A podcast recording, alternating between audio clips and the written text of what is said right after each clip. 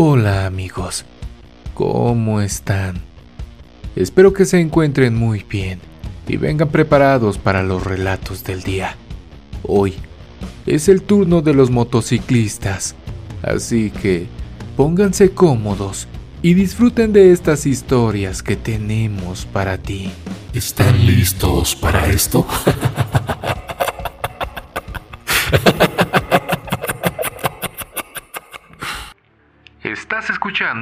Oscuro Secreto. Mi nombre es José. He escuchado algunas historias de traileros en su canal, así que no dudé en compartirles una de motociclistas. En mi caso, es la pasión más grande que he tenido a lo largo de mi vida. Espero que les guste. También aprovecho para saludar a todos mis hermanos bikers de México y el mundo. Ahí estaba. Como de costumbre, me preparaba para salir a rodar un domingo por la mañana. Eran alrededor de las 6 de la mañana, ya que me gusta salir con calma y con suficiente tiempo para pasar a cargar algo de gasolina. Y de vez en cuando, desayunar algo para comenzar bien todas mis aventuras. Varios colegas me habían comentado que en el pueblo llamado Chignahuapan, ubicado en el estado de Puebla, se dedican a la producción de esferas navideñas. De esas bolitas de cristal que colocan en los pinos y luego decoran con algunas luces. Dado que se acercaban las fechas, decidí emprender el viaje aventurarme y ver hasta dónde me sorprendía este lugar, como todo apasionado de las rodadas, con la mejor vibra, lleno de entusiasmo por lo que me habían platicado con anterioridad y pues algo emocionado también, por lo que me podría deparar el día. Pasé a cargar algo de gasolina para evitar quedarme varado en medio de la nada. Y dado que no soy muy adepto a rodar en grupo, decidí no invitar a nadie. No sé si les ha pasado que en ocasiones lo único que necesitas para relajarte es tu moto y la autopista. Comencé mi aventura. Ya con el tanque lleno y mi estómago también, ya nada nos podría detener. Me tocó respirar ese dulce olor del bosque entre humedad y hierba que tanto me encanta inhalar dentro de mi casco. Trato de llenar mis pulmones todo lo que puedo, pues me encanta respirar esos aromas que en ciudad es muy difícil encontrar. A lo lejos, veo los primeros rayos de sol que poco a poco calientan mi traje. Mis manos, algo congeladas por el sereno de la noche y el aire que impacta contra ellas, atravesando mis guantes ya desgastados por el tiempo. Llevaba ya casi una hora de recorrido y sinceramente Creo haber tomado demasiado jugo esa mañana, o el frío. Había provocado en mí algo, pues ya comenzaba a incomodarme por las ganas de ir al baño. No me gustan los apuros, y menos en las carreteras. Así que pasé a la primera estación de servicio que vi. Aproveché para ir a descargar mi tanque mientras llenaba el de mi moto, para poder así regresar rápidamente a la ruta, sin saber lo que me deparaba el destino. De manera pronta, llegué a Singilucan, y me imagino que por la hora había un poco de neblina que pronto se transformó en densa y espesa. Para evitar algún tipo de accidente, prendí mis intermitentes. No quería sufrir algún tipo de percance. Mientras cruzaba esa parte disminuí la velocidad, pues no me era posible ver más allá de un metro de distancia. Justo en una curva, me topé con un hermano biker, el cual había colocado su casco en el suelo. A pesar de que la tierra del acotamiento estaba casi mojada por tanta humedad. En ese momento, no le di importancia, pues si te llega a suceder algo en medio de la nada, no tendría tanta importancia mojar el casco. Todos sabemos que esto significa que la persona involucrada necesita ayuda. Como todos siento yo, ya desconfiamos hasta de nosotros mismos los motociclistas. En mi caso, no sabía si más adelante o escondidos entre la niebla habría más personas que en cuanto me detuviese tratarían de quitarme la moto, pero por otro lado, no podía dejar a un hermano en medio de la nada, completamente a su suerte. La neblina no me permitía revisar el entorno, pero algo me decía que lo ayudara. Decidí detenerme algo nervioso y desconfiado. Claro, en ningún momento quité la primera marcha por si alguien salía del monte o algo así. Vi fijamente al motociclista mientras que con algo de inseguridad le pregunté, ¿Qué te pasó, hermano? ¿Te puedo ayudar en algo? Él me contestó muy angustiado. ¿Qué crees, carnal? Que se me chispó la tuerca que hace presión con el eje y la piña de la llanta trasera. Me adelanté un poco para poder estacionar la moto con todas las luces prendidas. Bajé y le ayudé a buscar algunos metros atrás, pues ese tornillo posiblemente se acababa de caer. Buscamos durante poco tiempo y recordé que en mi cajita de herramienta traía algunos tornillos con sus tuercas. La verdad es que pensé que ninguna le quedaría, pero logré sorprenderme al ver que uno de ellos le quedó a la perfección. Tratando de hacer más amena la conversación, le pregunté para dónde se dirigía.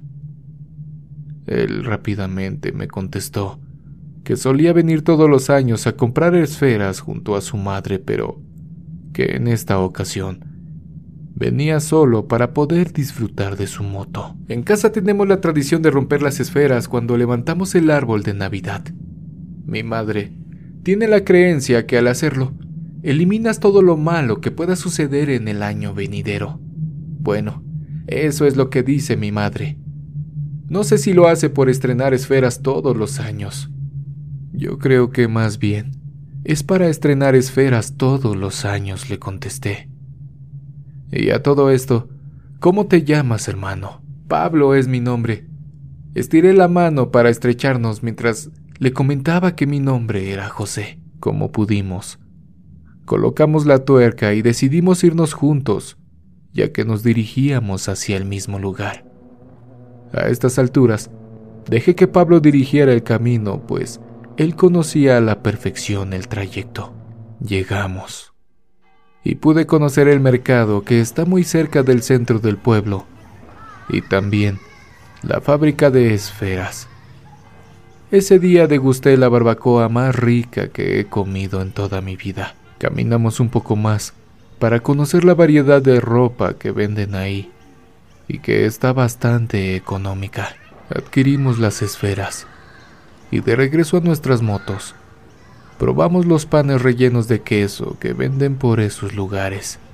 Por cierto, muy ricos. Durante todo el tiempo que estuve dando vueltas y conociendo el lugar, la gente me miraba muy extraño.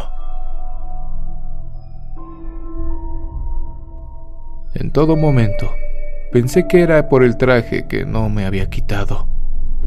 Hasta cierto punto, no le tomé importancia, cosa que podrán entender después de esto que les contaré. Acomodamos todo en nuestras motos y bastante satisfechos por la aventura del día, decidimos regresar a casa. Pablo era de Ecatepec, así que podíamos hacernos compañía durante el regreso a casa. Rápidamente comenzamos el regreso, ya que por lo que vi, y a pesar de que era bastante temprano, la neblina comenzó a bajar como una ligera llovizna que reducía drásticamente la visión.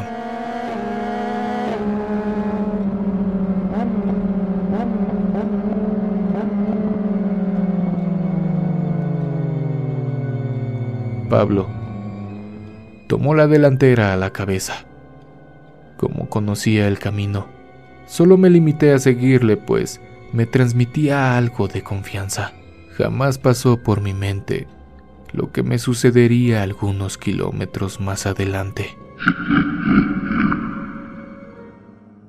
Dejamos atrás a Pasoyucan, Aguazotepec y Santa Ana, Huitlalpan. Pronto, los últimos rayos de sol se percibían en el camino mientras el frío comenzaba a inundar mi cuerpo. Más adelante, se encontraba el lugar donde ayudé a Pablo y donde todo cambió. La neblina poco a poco se apoderó por completo de la carretera y me era difícil seguir el paso de Pablo. Algunos minutos después, dejé de verlo por completo. No veía ni sus intermitentes y mucho menos escuchaba el sonido de su escape. La niebla pronto humedeció el pavimento y me resultaba muy difícil mantener la velocidad, ya que la mica de mi casco se llenaba de vaho y humedad del exterior. Se vinieron a mi mente algunos pensamientos extremistas, pues, por un momento, escuché un golpe bastante fuerte que provino del guardarriel justo una curva más adelante. Bajé aún más la velocidad para no correr el mismo riesgo, pues pensé que Pablo había golpeado contra el acero. Hasta este punto, no puedo explicar lo que me sucedió o si fui víctima de algún tipo de alucinación, pues pude ver claramente como si alguien hubiera derrapado y pasado bajo el guardarriel. La tierra estaba removida como si apenas hubiese pasado el accidente.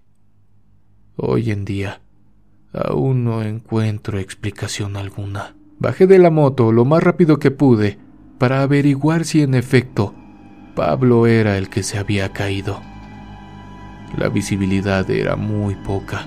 Sin embargo, hice lo posible por buscar a la persona que se había caído. Grité su nombre en muchísimas ocasiones, mientras buscaba desesperadamente algún indicio de la moto o de él, pero fue en vano. La neblina era tan espesa que no me permitía ver absolutamente nada. El despeñadero parecía estar bastante alto, pues, bajo mis pies, lo único que veía era una bruma tan aterradora y desesperante. El nerviosismo invadió mi cuerpo al pasar de los minutos, pues no encontraba y no sabía si estaba muerto o malherido en la parte de abajo. Traté de llamar por teléfono a algún servicio de emergencia, pero el maldito teléfono no tenía señal. De pronto, giré la mirada hacia la parte de adentro de la curva y ahí estaba. El casco de Pablo, algo roto y lleno de tierra. No me explicaba cómo se le había salido, pero su cuerpo no estaba. Posiblemente había olvidado abrochárselo bien antes de comenzar el regreso. La incertidumbre aumentó pues no lo encontraba. Comencé a caminar del otro lado de la autopista en ambas direcciones, mientras seguía gritando su nombre. La desesperación ya me había sobrepasado. Justo cuando venía de regreso, me percaté de una cruz sobre una pequeña capilla que estaba un poco escondida por la niebla y la hierba del lugar. Con el casco en mano, me acerqué a ver qué más había.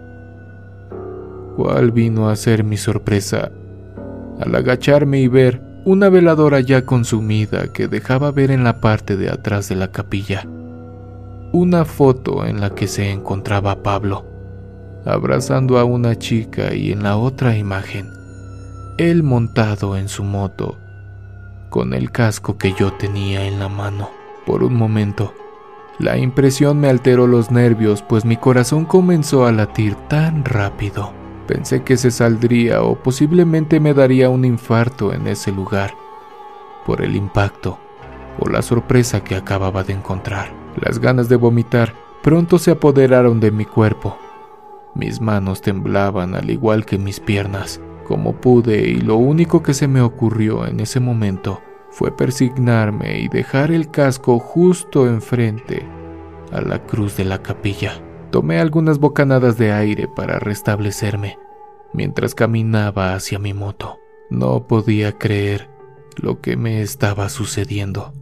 Deseaba con todas mis fuerzas que fuese un sueño, pero no, no lo era.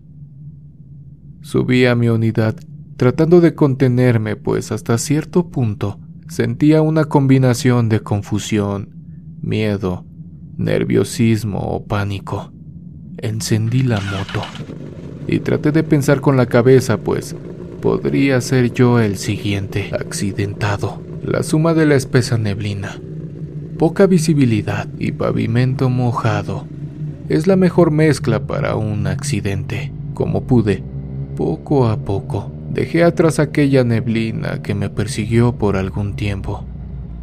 Traté de mantenerme alerta en todo momento hasta llegar a casa. Llegué algo mojado, así que pasé directo al baño.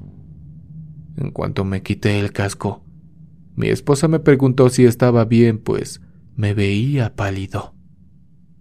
Solo la miré por algunos segundos y me metí a bañar, mientras el calor del agua golpeaba mi cuerpo. Vinieron a mi mente aquellas imágenes donde la gente me miraba extrañamente. Posiblemente pensaron que estaba loco, pues todo el tiempo platiqué con Pablo. La cara de aquellas personas ahora cobra sentido. Siempre estuve solo, hablando al aire ya un poco más tranquilo mientras cenaba algo. Platiqué con mi mujer todo lo que les acabo de comentar.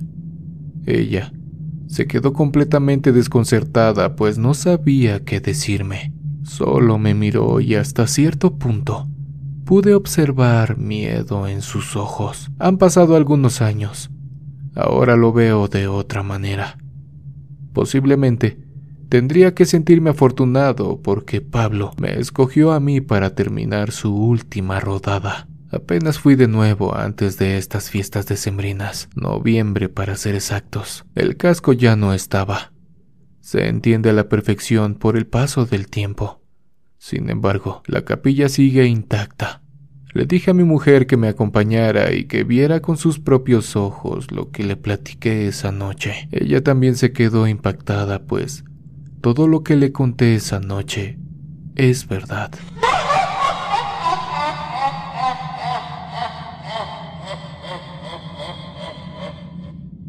Muchas gracias por compartir mi historia. Amigos, muchas gracias por llegar hasta el final de esta emisión. Si las historias de motociclistas te han gustado, no olvides suscribirte, dejar tu manita arriba y tu comentario. En verdad, necesitamos de tu apoyo para seguir creciendo. Nos vemos en una siguiente emisión de